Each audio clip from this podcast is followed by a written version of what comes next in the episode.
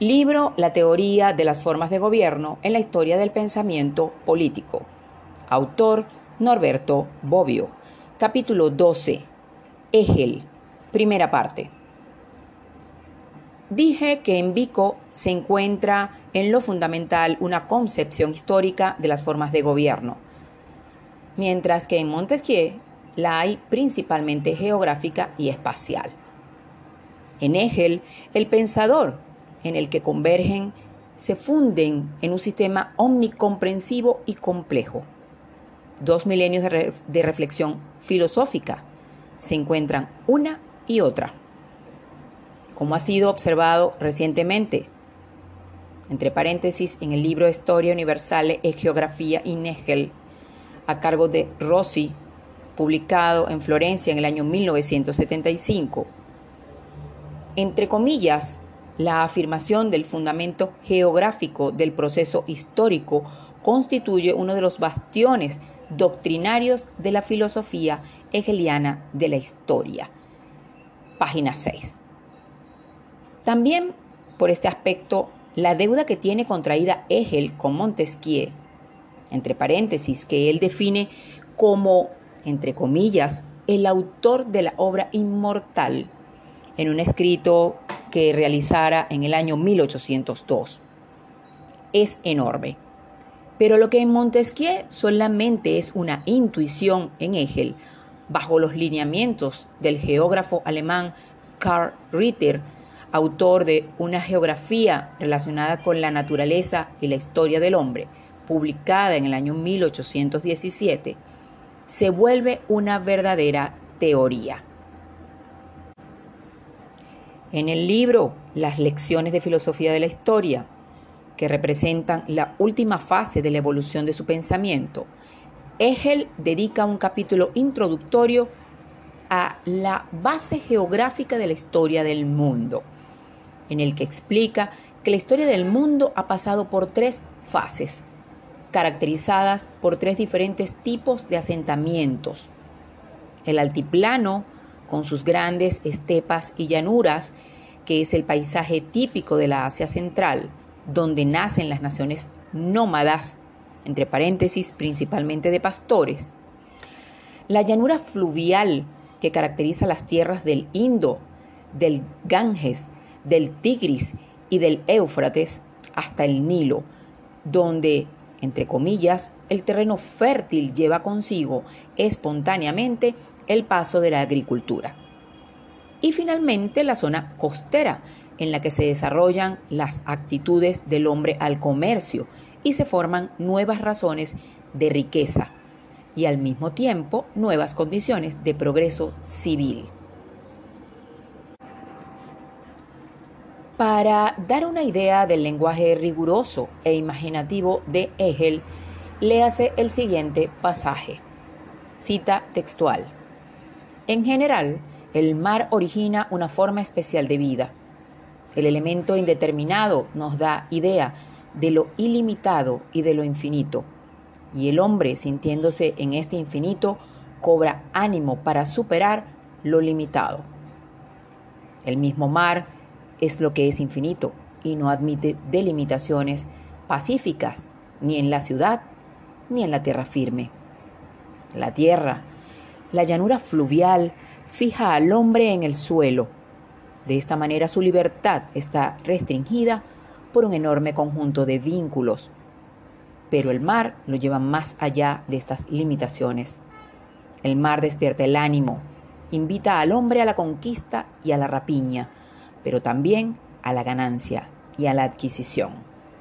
Entre paréntesis, libro Lezioni di Filosofía de la Historia, traducción al italiano. La Nueva Italia, Florencia, en el año 1947, volumen 1, página 218. Fin de la cita. ¿Cómo se observa pastoreo, agricultura y comercio que representan tres fases del desarrollo de las sociedades humanas, desde el punto de vista económico y para decirlo como Montesquieu, desde el punto de vista de la manera de sustentación, corresponden también a tres zonas diferentes de la Tierra, y confirman la importancia que Montesquieu le había atribuido a la naturaleza del terreno como elemento determinante de la diferenciación social. Además, el hecho de que tres fases de la civilización correspondan a tres diferentes zonas de la Tierra demuestra que la evolución de las sociedades humanas no se presenta solamente, como se había creído hasta entonces, en momentos sucesivos y en el mismo espacio. Entre paréntesis, como se ha visto el espacio de Vico, salvo el ocupado por los pueblos salvajes, sino que sobreviene también mediante un desplazamiento de área a área. Dicho de otro modo, a un cambio en el tiempo corresponde uno en el espacio, lo que acontece como el cambio temporal en cierta dirección. La dirección en la que se da el paso de una civilización a otra a través del espacio es la que va de oriente a occidente, es decir, la que corre en la dirección del sol. Se puede deducir de esta idea de la dirección espacial de la civilización que ésta, una vez que alcanzó la madurez en Europa, tendrá su próxima estación en los Estados Unidos de Norteamérica, que hacía poco se había liberado de la dominación colonial e iniciaba un rápido desarrollo económico y demográfico? Hegel no quiso hacer profecías, pero en varios lugares afirma que Norteamérica es el, entre comillas, país del futuro, o, entre comillas, aquel al cual en los tiempos venideros se orientará el interés de la historia universal. La influencia de Montesquieu sobre Hegel va mucho más allá de la concepción geográfica del desarrollo histórico, pues también está inmiscuida la misma tipología de las formas de gobierno.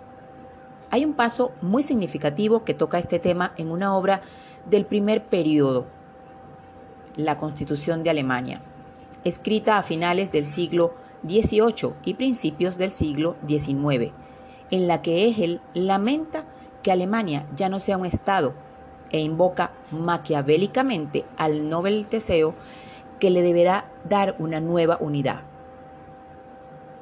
Después de sostener que todos los estados monárquicos fueron fundados por poblaciones germánicas, porque en las poblaciones germánicas originalmente todo hombre libre por el hecho de que se contaba con él tomaba parte por propia voluntad en la gesta de la nación. Y el pueblo elegía al príncipe y también decidía con su voto la paz y la guerra, así como todos los actos colectivos. Agrega además, cita textual, el sistema representativo es el de todos los modernos estados europeos.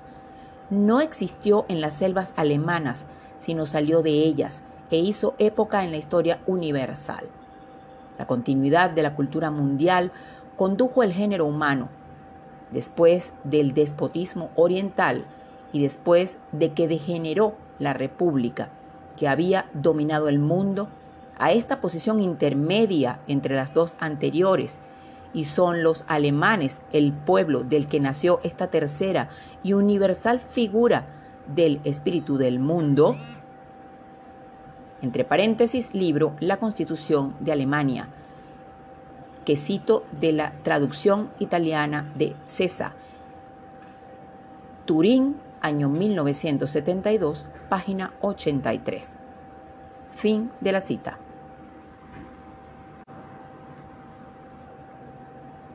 En este fragmento, Hegel no está de acuerdo con Montesquieu en un punto secundario, allí donde dice que el sistema representativo no existió en las selvas de Alemania.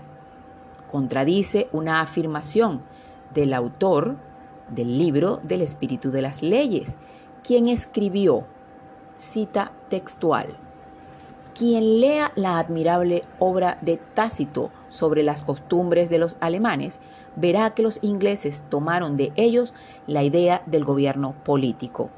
Este bello sistema fue encontrado en los bosques. tomado del libro 9, capítulo 6, volumen 1, página 291. Fin de la cita. Pero la concordancia con Montesquieu en referencia a las tres formas de gobierno y su sucesión histórica verdaderamente es sorprendente. A pesar de ser breve el fragmento citado, es muy claro.